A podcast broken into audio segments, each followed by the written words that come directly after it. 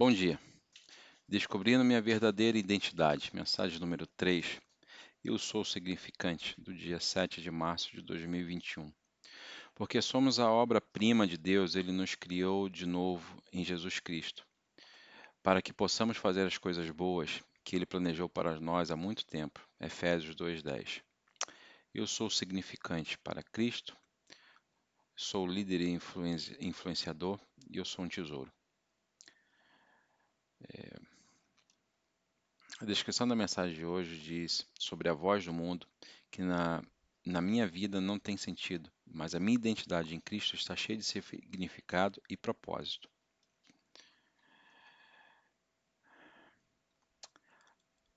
A Bíblia diz que os exércitos do povo de Deus foram li liberados por, por adoradores que lideravam o caminho. Os louvores que oferecemos a Deus nos permitem marchar para o propósito que Ele tem para nós. Queremos ser um exército de propósito de Deus, liderado pela adoração? É exatamente sobre isso que vamos falar quando concluirmos a nossa série I Am, Eu Sou, descobrindo minha verdadeira identidade. Nas últimas semanas pedimos a Deus que nos mostre como viver de acordo com a maneira que Ele nos vê em vez de viver sobre o peso das mentiras e rótulos falsos nos dado pelo mundo.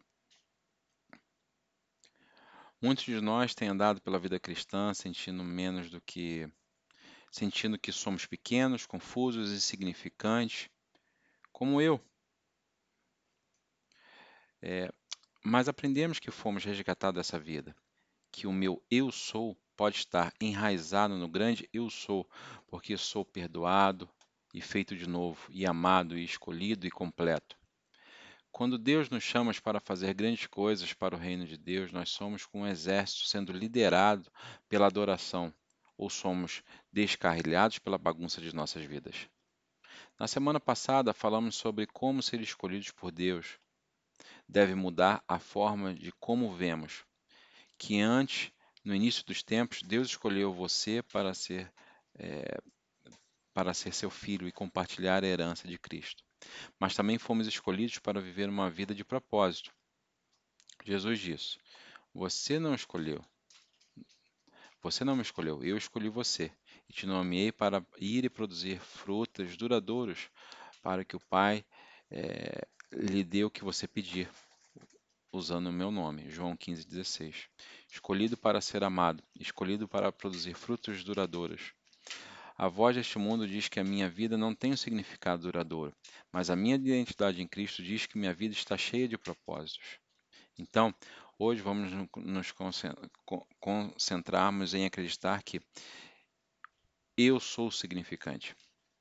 Toda semana falamos sobre Deus ter um propósito para a sua vida e um propósito maior para a nossa igreja. E para esse propósito que seja revelado, devemos experimentar e agarrar a nossa verdadeira identidade. Devemos acreditar que fomos resgatados com um propósito. Devemos experimentar o amor de Deus para aceitar esse propósito. E devemos acreditar que nossas vidas são significativas para cumprir esse propósito. No fundo, não só temos um intenso desejo de sermos verdadeiros amados, mas de viver uma vida de significado. E esse desejo que existe porque Deus te projetou para viver em uma vida de significado. Veja em Efésios 2:10, porque somos a obra-prima de Deus. Ele nos criou de novo em Cristo Jesus, para que possamos fazer as coisas boas que ele planejou para nós há muito tempo. Você é obra-prima de Deus, criada e feita completamente nova em Cristo Jesus. Por quê? Para fazer as coisas boas que ele planejou para você. E aí está o problema que, que encontramos. São as coisas que ele planejou, o propósito dele. Ele tem que trazer um significado duradouro para as nossas vidas. Mas estamos tão desesperados para viver uma vida de significado que trabalhamos febrilmente por momentos fugazes de afirmação em vez de significado duradouro. Tentamos encontrar significado nas coisas fora do plano de Deus para nós. Quantas curtidas no meu post, quantas uh, pessoas assistiram é, o meu post no Instagram, quantas pessoas entraram no meu camarote do meu clube, quantas é, gostaram da minha ideia na reunião, é, se eu vou ser selecionado para esse projeto e quantos elogios recebo depois do meu estudo bíblico. e buscamos essas coisas porque elas nos fazem sentir o quê? Não é significativo? Eles nos fazem sentir importante, pelo menos por um momento? Quando não estamos vivendo um propósito e missão de Deus, que, tem, que Deus tem para as nossas vidas, eu tento pegar um atalho para esse significado com alguma importância. Mas ser significativo e sentir esse sentir importante não é a mesma coisa. A importância é baseada em orgulho. O significado é baseado em compaixão. A importância glorifica o meu nome. O significado glorifica o nome de Deus. A importância é um sentimento. O significado é um estado de ser. E não perca essa. A importância é sempre passageira, mas o significante é eterno. Lembre-se do verso que lemos antes, o que Jesus disse: Você não me escolheu, eu escolhi você e nomeei você para produzir. Que tipo de fruta? Fruto duradouro. Coisas que se sentem importantes têm um impacto temporário em mim, mas coisas significativas têm um impacto duradouro no reino. O orgulho envenena o poço da a, a importância. E se o seu objetivo é ser importante, você nunca viverá a vida de significado. Quando vivemos para sermos vistos como importantes pelo mundo, paramos de reconhecer as oportunidades que Deus coloca em nossa frente para fazer a diferença na vida dos outros. Mas uma vez que você, você é, tem uma identidade enraizada em Deus e que diz que você é, uma vez que você começa a acreditar nas coisas que temos falado sobre as últimas ao longo das últimas semanas, que eu sou escolhido, que eu sou amado e valioso, você vai ser motivado pelo maior propósito de Deus para a sua vida. E quanto mais fizermos isso com uma comunidade, mais Deus se revelará o seu propósito para esta igreja. Minha vida de significado só é realizada experimentando o que Deus diz sobre quem eu sou e qual é o seu propósito na minha vida. Então, o que é o propósito e o plano de Deus dizem sobre o meu significado? Primeiro, para Cristo, eu sou o templo de Deus. É um conceito estranho de se entender, não é? E no início, isso não me faz sentir significativo em tudo, me parece um pouco abstrato, né? Se formos honestos, me parece até estranho dizer: eu sou o templo de Deus, não é? Eu poderia ter usado uma frase mais fácil de usar para, para o conhecimento de todos, como eu sou a casa de Deus, eu sou um lugar de oração. Mas acho que usar qualquer outra frase minimiza o significado do que diz sobre quem somos. Deus não é descuidado com suas palavras e o fato de que ele nos chama chama de seu templo é importante. Então, qual é o templo? Bem, você ficará feliz em saber que eu cortei cerca de 97 páginas da história do templo do primeiro rascunho desta mensagem. Mas vamos resumir ao básico. O templo era um edifício, era um edifício intrinsecamente projetado em detalhes pelo próprio Deus. Isso é importante. Ele foi dedicado como um lugar sagrado de oração e conexão com Deus. Então, aqui estão as quatro coisas que quero concentrarmos sobre este, eh, sobre este templo esta manhã. O templo foi local de moradia na presença do Senhor. No fundo, no templo, longe das pessoas, por trás de um véu pesado. Segundo, é, tinha ele na verdade expulsou a arca do a arca da aliança contendo as evidências do seu resgate do Egito. Era uma casa de oração e adoração para as pessoas honrarem a Deus. Era para ser uma luz para as outras nações. Eles foram chamados para adorar de uma forma em que o resto diferenciassem, que os diferenciassem do resto do mundo. É um propósito incrível. Mas o templo não existe mais não é como um edifício. Foi destruído no ano 70 a.C. E por que Deus permitiu que o seu templo fosse destruído? Porque não era mais necessário. Se o templo era o lugar de moradia de Deus, onde ele vive agora? Voltamos ao versículo temático para toda a série, de Gálatas 2:20. O meu antigo eu fui crucificado como com Cristo. Não sou mais eu quem vivo, mas Cristo que vive em mim. Então eu vivo neste corpo terreno confiando no Filho de Deus, que me amou e me deu a si, a si, de si mesmo para mim. Ou 1 Coríntios 6, que diz, é, 6, 19 a 20, diz: Então vocês não percebem que o seu corpo é o templo do Espírito Santo, que vive em você e foi dado a você por Deus? Você não pertence a si mesmo, por Deus te comprou com preço alto. Essa é a nossa única redenção que falamos na primeira semana. Então você deve honrar a Deus com seu corpo. Então agora, você é o templo.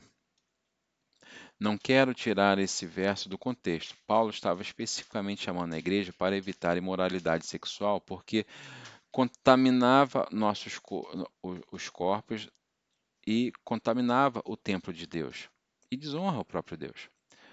E os cristãos de consciência, é, de consciência gostam de utilizar este verso para convencer as pessoas como eu que comer, ah, que, como eu que comer maçãs em vez de brownies para cuidar do templo de Deus. E somos absolutamente chamados a ser administradores deste corpo que Deus nos deu.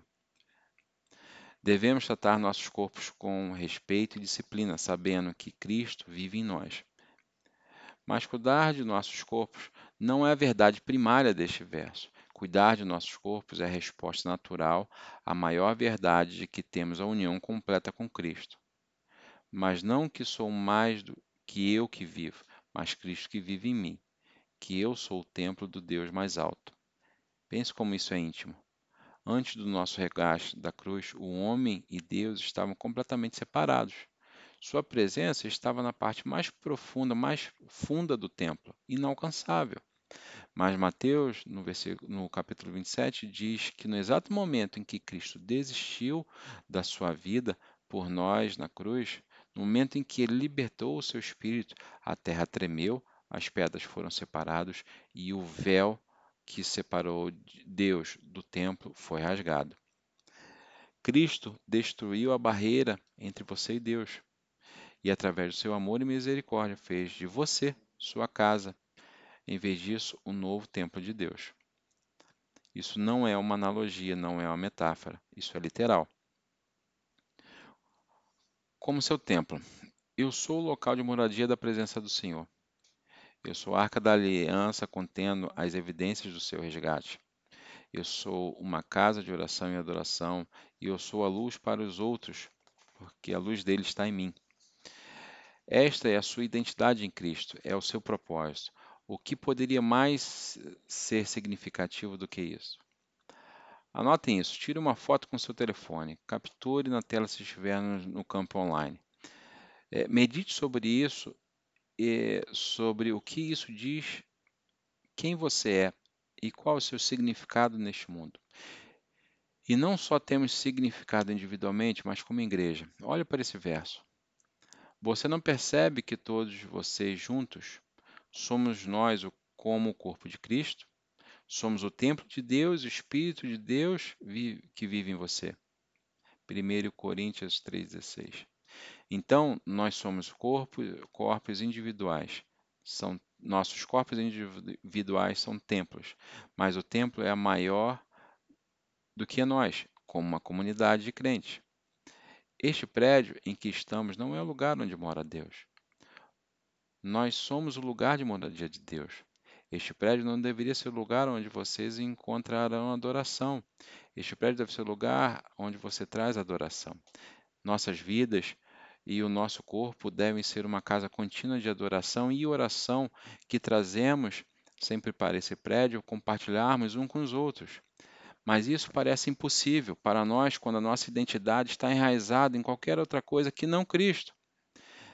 Nós continuamos perguntando: como me conecto com Ele? Por que não sinto a presença dele? O que é que eu faço? Quando começamos a acreditar que Deus diz sobre nós, sobre quem somos, então nos tornamos livres para viver completamente conectados a Ele não apenas quando estamos aqui ou assistindo online, mas em todos os aspectos de nossas vidas. Isso vai acontecer quando pararmos de fazer a nossa união com Cristo de uma lista de tarefa e começar a permitir que seja o que somos. Temos que parar de esperar por uma vitória que já aconteceu e começarmos a viver o que já é verdade. Quando fizermos isso, quando fizermos isso, teremos a, vi a vida de alegria, de esperança, influência. A forma como adoramos afetará a vida dos outros. Deus projetou meticulosamente o primeiro templo como um propósito e planejou cada detalhe para o significado. Ele planejou cada detalhe sobre você ser significante. Ele meticulosamente projetou você para um propósito. 1 Pedro 2, 2, capítulo 2, versículo 4 diz: Você está vi, vindo para Cristo, que é a pedra fundamental, viva no templo de Deus. Vocês são as pedras vivas que Deus está construindo no templo espiritual. Além disso, vocês são sacerdotes sagrados. Através da meditação de Jesus Cristo, você oferece sacrifícios espirituais que agradam a Deus. Então, não somos apenas templos de adoração privada, nós somos não somos apenas uma grande templo de adoração juntos como um corpo, mas somos sacerdotes desse templo, acolhendo outros na presença de Deus pela maneira como vivendo, vivemos. Para Cristo, eu sou um líder e influenciador. Somos chamados a ser líderes e influenciadores. Sim, dentro da igreja, mas o mais importante, somos chamados a serem líderes e influenciadores fora da igreja. Esses termos, é claro, são conceitos modernos usados nos seminários de negócios, é, e influenciador parece até um clichê hoje em dia, ele traz as imagens de adolescentes com um milhão de seguidores no Instagram, revendo maquiagem, mas o significado dessas palavras tem um propósito muito maior na missão da igreja. É assim que as Escrituras dizem. Apocalipse 1, 6 diz: Toda glória a Ele, que nos ama e nos libertou dos nossos pecados, derramando o sangue dele para nós. Ele nos fez um, um reino de sacerdote para Deus Pai. Em algumas traduções dizem é, um reino de sacerdote. Em uma, um, outras dizem é, reis e sacerdote. Isso porque a palavra usada aqui significa ser coroada ou dada autoridade de um reino, em um reino. É, então, suas notas ao lado, eu sou um líder influenciador, você pode escrever entre parênteses, eu sou um rei, uma rainha, você tem autoridade no reino, você é o ministro da, de, da, de sua esperança. Porque, como filho do rei, dos reis, o seu propósito é liderar os outros. E como pastor, o ministro, o seu propósito é encorajar e influenciar as vidas que Deus traz para o seu, para o seu círculo. Então, como eu lidero e tenho influência de uma forma que tem um significado duradouro em vez de me fazer sentir importante. Como agir como autoridade de Cristo sem desenvolver um coração envenenado pelo orgulho. Você faz isso refletindo sobre a identidade em Cristo, porque quando nossa identidade está em Cristo, teremos a mesma paixão que Cristo tem é, pelos, é, pelos que é, têm problemas. Mas se você quiser alguns passos práticos, eu encorajo a, nos, a conferir os episódios mais recentes do, é, do nosso podcast do Brookwood Ministers. Está lá no nosso site brookwoodchurch.org barra podcast. Porque os outros pastores de, cuida de, de cuidados e eu postamos uma série de podcasts de cinco partes de como influenciar é, para Cristo e não para nós mesmos. Você tem mais influência na vida dos outros do que pensa. Prepare-se para ser usado por Deus para grandes coisas. Espere que Deus faça grandes coisas através de vocês. Para de acreditar que não tem nada a oferecer quando foi fortalecido pelo Espírito Santo. Na semana passada falamos sobre ser escolhidos por Deus para adoração, mas nesta adoção não só assumimos a identidade do Pai, mas também assumimos sua missão de alcançar aqueles que têm problemas, os que estão perdidos, os feridos, como sendo sacerdotes reais, representantes da sua graça. 1 Pedro diz: Pois você é o povo escolhido, vocês são sacerdotes reais, uma nação sagrada, a própria posse de Deus. Como resultado, você pode mostrar aos outros a bondade de Deus, pois ele o chamou da escuridão para a sua maravilhosa luz. Uma vez que você não tinha identidade como um povo, agora vocês são um povo de Deus. Uma vez que você não recebeu a misericórdia, agora você recebeu a misericórdia de Deus. 1 Pedro 2, 9 e 10. Uma vez você não, não tinha identidade, mas agora você tem identidade de Cristo. Uma vez você não teve misericórdia, mas agora está se afogando em seu passado. Em vez de estar se afogando no seu passado, você tornou novo todo o foco desta série tem sido que você não é o seu passado, você não é os seus erros, ou trauma, ou seus fracassos. Essas coisas não são sua identidade, mas eles podem ser o seu ministério. A mesma coisa que você acha que o desqualifica de ser um líder ou influenciador para a missão de Cristo é a coisa que Deus usará você. Quando nossa identidade está enraizada em que Cristo diz que somos, não somos mais retidos pelo passado. Vamos parar de, é, de, de pensar e refletir sobre o passado, de habitar em nosso passado e começar a compartilhá-lo livremente com aqueles que estão sofrendo. Uma vez que paremos de viver na vergonha do nosso passado, Deus usará essas lutas para construir aqueles que não têm esperança porque vamos perceber que os nossos testemunhos são uma lista, não são uma lista de nossos fracassos, eles são uma lista de coisas que Cristo o fez superar. Na primeira semana dessa série, nós lemos esse, nós lemos esse verso. Qualquer um que pertence a Cristo tornou-se uma pessoa nova. A velha se foi, uma vida nova começou. Está lá em Coríntios 5, 2 Coríntios 5,17. Nós somos novos, mas a passagem continua. A velha vida se foi, uma vida começou. E tudo isso é um presente de Deus, que nos trouxe de volta para Ele, através de Cristo. E Deus nos deu essa tarefa de reconciliar as pessoas com Ele, pois Deus estava em Cristo reconciliando o mundo com Ele próprio, não contando mais os pecados das pessoas contra eles. E Ele nos deu essa maravilha de reconciliação. Então, somos embaixadores de Cristo. Deus está fazendo ele apelar através de nós. Falarmos de Cristo quando imploramos, volte para Deus. 2 Coríntios 5, 18 a 20. Você não é quem costumava ser, mas Deus colocará alguém no seu caminho que é exatamente onde você esteve. E Ele permitirá que você os tire da escuridão. Quer acreditar que você é significante? Pense como uma alma preciosa para Deus. Agora perceba que Deus é,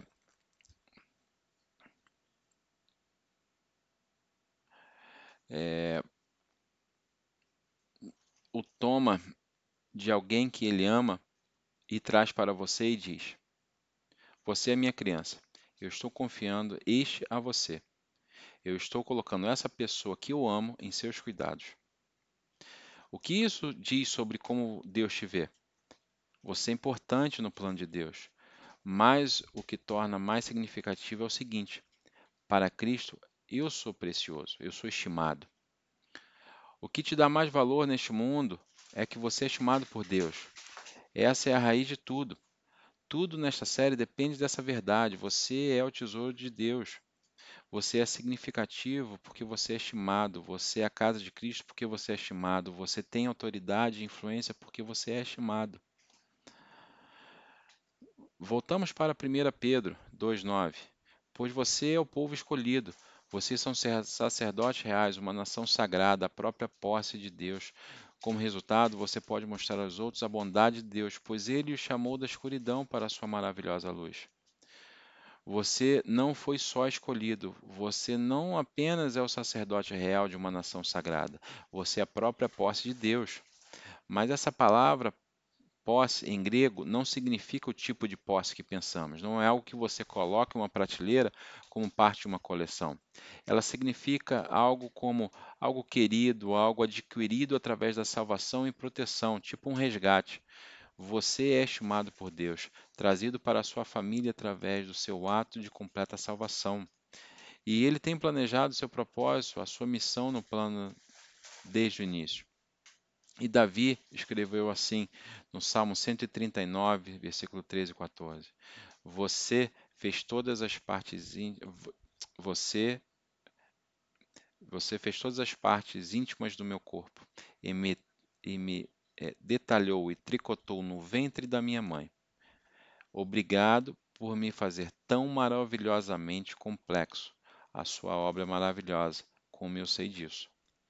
E Deus nos uniu no ventre da sua mãe, sabendo que Ele iria é, escolher você, te amar, resgatá-lo para um propósito maior do que você. E sabe o que eu amo nesse verso? Quando Davi diz: Eu sei que você me fez uma obra maravilhosa, isso é demais. À primeira vista, parece até um pouco arrogante, não é? Mas veja o próximo verso. Você me viu enquanto eu estava sendo formado, na total reclusão, como eu estava é, sendo tecido junto a um útero escuro. Você me viu antes de eu nascer. Todos os dias da minha vida foram gravados no nosso livro. Cada momento foi colocado para fora antes de um único dia ter se passado. Quão preciosos são os nossos pensamentos, são os seus, pensamentos sobre mim, ó Deus. Eles não podem ser numerados. Enquanto Davi ora, ele experimenta a verdade que Deus teve um plano para a sua vida. Desde o início, que Deus o vê como precioso. Davi não vê sua própria criação como maravilhosa porque ele acha que é importante, mas porque dele, de repente, ele vê uma, uma sua vida significativa. Não por causa de nada que ele, que ele fez, mas porque ele se vê através dos olhos de Deus em vez do olho, dos olhos do mundo. E se você pudesse olhar para si mesmo e dizer: Olha o que Deus fez, eu sou maravilhoso, Podemos até ter a mesma humilde confiança, podemos ter autoridade e força para cumprir o plano de Deus que, para, que Ele tem para as nossas vidas, quando vemos o nosso, próximo, nosso propósito e nosso valor através das lentes do plano de Deus e do amor de Deus. Você vê como estimado por Deus? Você, Deus é para você, não contra você. O resgate de Cristo diz: Eu sou perdoado, eu sou novo, eu sou resgatado e valioso. O amor de Cristo diz: Eu sou completo, conhecido, eu sou escolhido. E o plano de Cristo diz que eu sou significante. Você agora pode fazer grandes coisas que Deus te chamou para fazer. Esta igreja pode fazer coisas maiores para o reino do que podemos imaginar. Podemos ser esse exército de compaixão com autoridade e influência. Podemos ser esse exército de esperança liderado por adoradores e um mundo quebrado. Podemos ser a luz na nossa comunidade, podemos ser um povo de força e propósito, podemos ver milagres, trazer esperanças e atrair as pessoas para a promessa do resgate de Jesus Cristo. Mas precisamos nos envolver no que Deus, Deus diz sobre quem somos. A escuridão deste mundo lhe, dará, lhe dirá que sua vida não tem sentido. A escuridão diz que não tem lugar de valor. Você não tem lugar de valor. Mas quando me sinto fraco demais para fazer diferença, Deus diz que lhe dará a força dele. Quando me sinto indesejado, Deus diz que eu sou amado. Quando sinto que não pertenço, diz, Deus diz que eu pertenço.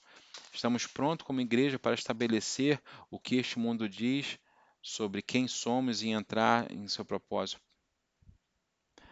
Estamos prontos para declarar que acreditamos no que ele diz?